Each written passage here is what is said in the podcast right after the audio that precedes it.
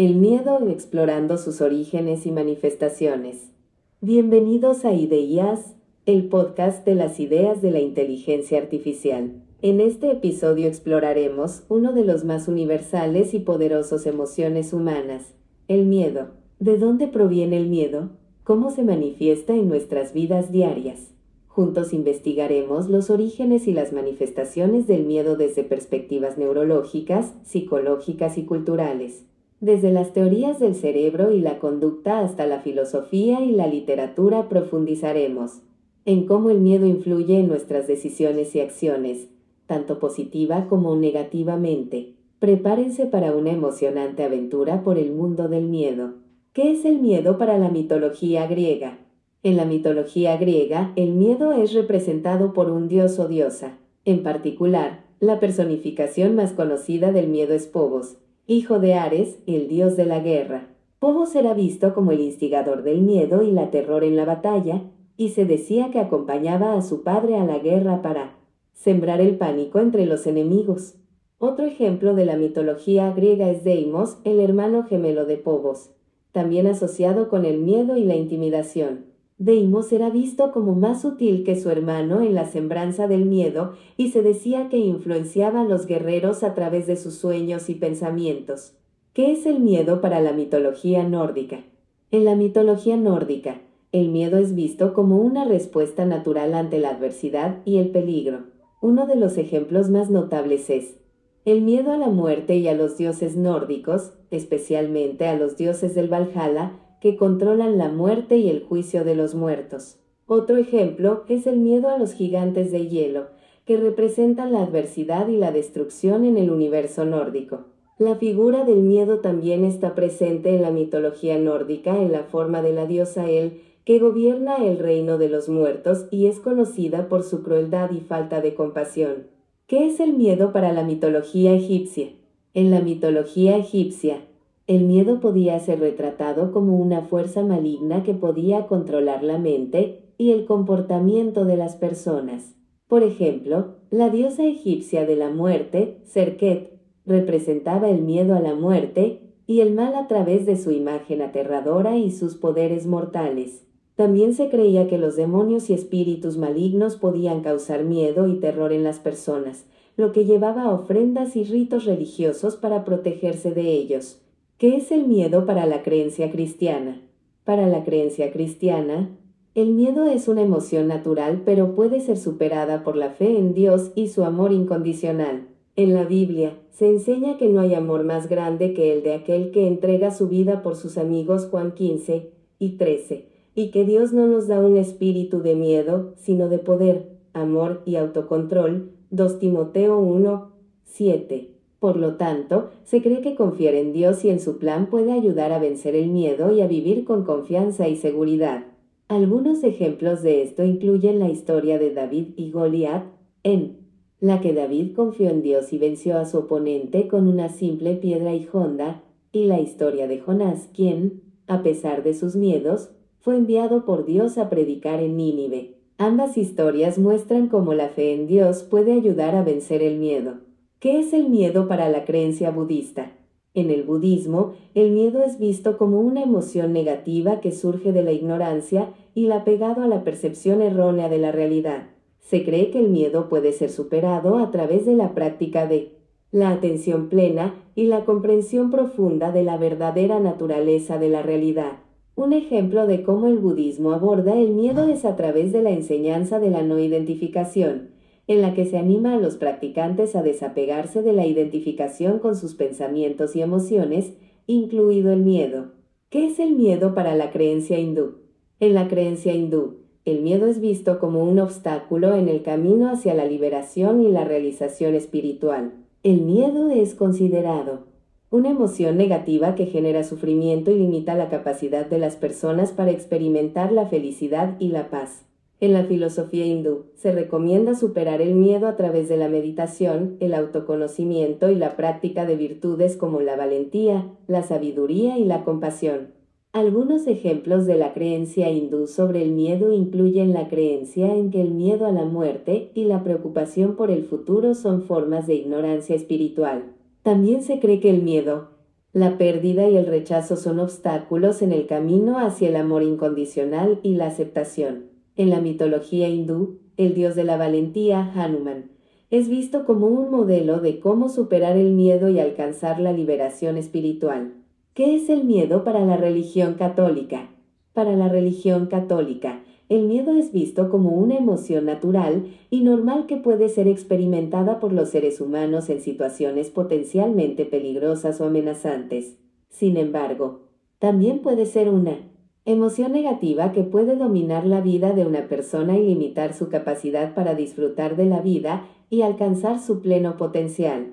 La religión católica enseña que el miedo puede ser superado a través de la fe en Dios y su providencia, y que confiar en Dios y buscar su guía puede ayudar a aliviar el miedo y la ansiedad.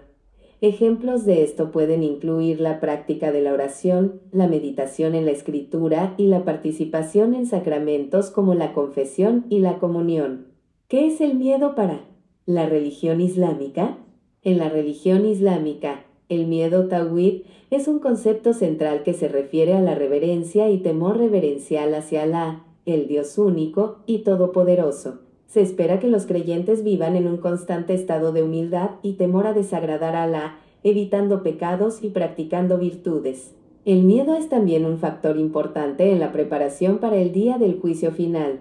Algunos ejemplos de cómo se puede vivir el miedo en el Islam incluyen realizar la oración diaria, ayunar durante el mes sagrado del Ramadán, Además, los musulmanes también evitan actos que puedan desagradar a Alá, como la idolatría, la falsedad, la avaricia y la crueldad.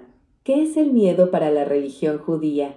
Para la religión judía, el miedo es una emoción y una actitud que se relaciona con el respeto y la adoración a Dios. El término hebreo para miedo a Dios es Yirat Adonai, que se refiere a un temor reverencial y una humildad profunda ante la grandeza y la majestuosidad de Dios. En el judaísmo, el miedo a Dios es un elemento fundamental de la fe y se considera que es una parte esencial de la vida espiritual. Por ejemplo, en la Torah se dice, el temor a Dios es el principio de la sabiduría, Salmo 111 horas y 10 minutos.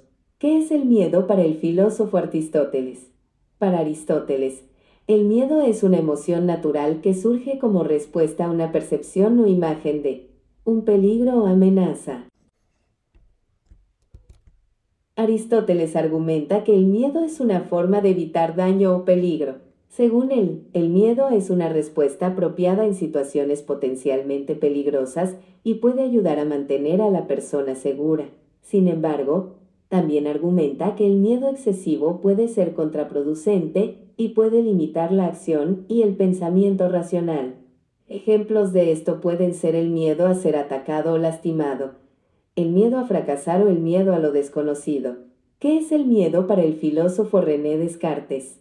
Para el filósofo René Descartes, el miedo es una emoción que surge de la incertidumbre y la duda acerca de las cosas.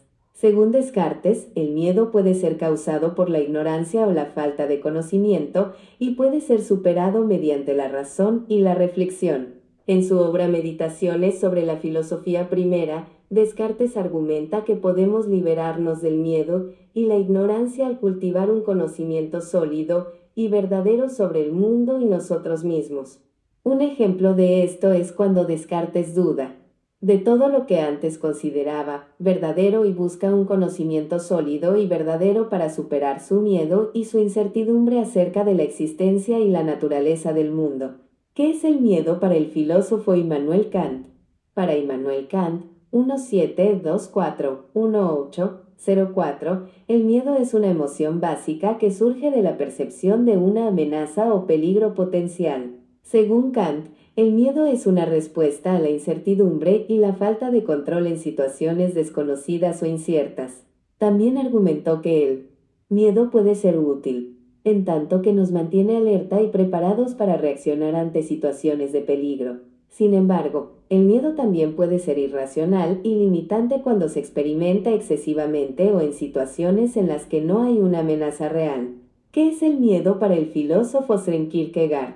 Søren Kierkegaard 1813-1855 considera el miedo como una emoción fundamental e ineliminable en la vida humana. Para él, el miedo se relaciona estrechamente con la angustia, la incertidumbre y la libertad. Kierkegaard argumenta que el miedo puede ser una fuerza motivadora positiva que nos impulsa a hacer frente a nuestras inseguridades y a buscar una vida significativa. Sin embargo, también puede ser perjudicial si nos paraliza o nos impide actuar. En su obra El concepto de la angustia en 1844, Kierkegaard explora cómo la angustia y el miedo son inseparables de la libertad humana y cómo el miedo a lo desconocido puede ayudar a desarrollar la fe y la autenticidad. ¿Qué es el miedo para él? Filósofo Friedrich Nietzsche. Friedrich Nietzsche 1844 1900 el filósofo alemán veía el miedo como una forma de esclavitud emocional que limita la capacidad de un individuo para alcanzar su máximo potencial. Según Nietzsche, el miedo es una forma de duda y falta de confianza en uno mismo que conduce a la indecisión y la inacción. El miedo también puede ser visto como un obstáculo para la autenticidad y la libertad individual. Por ejemplo, el miedo a la muerte puede hacer que una persona evite enfrentarse a desafíos y vivir plenamente su vida. Sin embargo, Nietzsche creía que el superar el miedo era esencial para alcanzar la autenticidad y la libertad. ¿Qué es el miedo para el científico Sigmund Freud? Para Sigmund Freud, el miedo es una emoción primaria y universal que surge de la percepción de un peligro o amenaza y se asocia con la respuesta de ansiedad o pánico. Freud sostiene que el miedo está relacionado con el concepto de lo incierto o desconocido y que a menudo se origina en la infancia como una respuesta natural a experiencias negativas o traumáticas. En su teoría psicoanalítica, Freud explica que el miedo es una emoción compleja que puede tener varias fuentes, incluyendo conflictos internos, ansiedad inconsciente y ansiedad de castración. Algunos ejemplos de miedo según Freud incluyen el miedo a la muerte, el miedo a ser lastimado o abandonado y el miedo a la autoridad o el castigo. ¿Qué es el miedo para el filósofo Martin Heidegger? Para el filósofo Martin Heidegger, el miedo es una forma de angustia existencial, él considera que el ser humano tiene miedo no solo de situaciones concretas, sino también de su propia existencia y de la muerte. En su obra Ser y Tiempo, Heidegger describe cómo el miedo se convierte en una preocupación constante para el hombre y cómo esta preocupación puede distorsionar su percepción de la realidad. Para él, el miedo es una señal de que el hombre está desconectado de su verdadera esencia y que necesita encontrar una forma de reconectarse con ella. Un ejemplo de cómo Heidegger aborda el miedo es su teoría sobre la fuga en el mundo. Según él, el hombre a menudo trata de huir de su angustia existencial hacia objetos externos, como el trabajo, la familia o el entretenimiento. Sin embargo, esta fuga solo aumenta la ansiedad y no resuelve el miedo subyacente. En su lugar, Heidegger aboga por una forma de autenticidad que permita al hombre enfrentar su miedo y reconectarse con su verdadera esencia. ¿Qué es el miedo para el filósofo Jean? Paul Sartre. Para Jean-Paul Sartre, el miedo es una emoción compleja que resulta de la interacción entre la conciencia y la realidad exterior. Sartre creía que el miedo es una respuesta subjetiva al mal o al peligro, y que surge cuando la conciencia se da cuenta de que existe una amenaza real a su integridad o a su seguridad. Según Sartre, el miedo es también una emoción fundamentalmente existencial que se relaciona con la libertad y la responsabilidad individual. Por ejemplo, en su obra Ser y Nada, Sartre sostiene que el miedo es una reacción ante la libertad y la responsabilidad que tenemos de tomar decisiones y de hacer elecciones que definen quiénes somos. ¿Qué es el miedo para el científico Walter Cannon? Para el fisiólogo Walter Cannon, 18711945, el miedo es una respuesta biológica a un estímulo percibido como peligroso o amenazante. Según Cannon, el miedo es una respuesta primaria y universal en los seres humanos y otros animales que incluye una cascada de reacciones fisiológicas como aumento de la frecuencia cardíaca, liberación de adrenalina y una respuesta a luchar o huir. Cannon también propuso que el miedo es importante para la supervivencia y protección de la integridad física y que se basa en la percepción subjetiva de la situación y no en la situación en sí misma. ¿Qué es el miedo para el científico Joseph Ledoux? El científico Joseph Ledoux define el miedo como una respuesta emocional innata y adaptativa al peligro o a la amenaza percibida. Según Ledoux, la percepción de un estímulo peligroso activa un circuito emocional en el cerebro que lleva a la respuesta de miedo. Él ha identificado la amígdala como una parte clave en este circuito emocional, ya que juega un papel importante en la percepción y la memoria del miedo. Ledoux ha demostrado que la amígdala puede aprender a responder al miedo de manera exagerada en personas con trastornos de ansiedad, y ha investigado técnicas para desensibilizar la amígdala y tratar el miedo patológico. En este episodio exploramos el miedo desde diferentes perspectivas incluyendo religiones, creencias, mitologías, científicos y filósofos. Descubrimos que el miedo es una emoción universal que todos experimentamos en diferentes grados y ocasiones. Desde la perspectiva religiosa, muchas religiones consideran el miedo como una emoción que puede ser motivada por el temor a Dios o a un castigo divino. Por ejemplo, la religión católica ve el miedo como una respuesta natural a la presencia de Dios y al pecado. Por otro lado, los neurocientíficos como Joseph Ledoux y Walter Cannon han identificado los orígenes biológicos y fisiológicos del miedo en nuestro cerebro. También explicaron cómo nuestro cerebro procesa la información que percibimos como una amenaza y genera una respuesta de miedo. Los filósofos como Immanuel Kant y Jean-Paul Sartre también han reflexionado sobre el miedo desde una perspectiva filosófica, mientras que Kant ve el miedo como una respuesta natural a la amenaza o peligro, Sartre argumenta que el miedo es una forma de escapar de la libertad y la responsabilidad que tenemos sobre nuestras acciones. En conclusión, aunque hay diferencias en la comprensión y origen del miedo según las diferentes perspectivas, podemos concluir que el miedo es una emoción universal y compleja que nos afecta a todos de diferentes maneras. Al comprender su origen y manifestaciones, podemos tener una mejor comprensión de cómo el miedo influye en nuestras vidas y cómo podemos manejarlo de manera efectiva.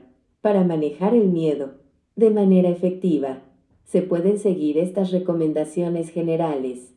Identificar y comprender la causa de su miedo aprender técnicas de relajación y meditación para controlar la respuesta de miedo en el cuerpo, hablar con un terapeuta o un consejero para trabajar en el miedo y desarrollar estrategias para lidiar con él, practicar la exposición gradual a la fuente del miedo para desensibilizarse y superarlo, mantener una perspectiva positiva y realista acerca de la situación que genera miedo, enfocarse, en las fortalezas y habilidades personales para manejar el miedo, buscar apoyo en amigos y familiares. Es importante recordar que manejar el miedo puede requerir tiempo y práctica constante, pero con determinación y esfuerzo se puede lograr una vida más libre de miedo. Gracias por escuchar Ideas, el podcast de las ideas de la inteligencia artificial. Esperamos que este episodio haya sido informativo y ayudar a comprender mejor el miedo cómo manejarlo de manera efectiva. Ahora es hora de mirar hacia adelante, hacia el próximo episodio de Ideas, donde exploraremos el mundo de los sueños. Desde la antigüedad hasta la actualidad, filósofos, científicos y místicos han tratado de entender qué son los sueños y cómo funcionan en nuestra mente. ¿Qué dicen los antiguos textos sobre los sueños?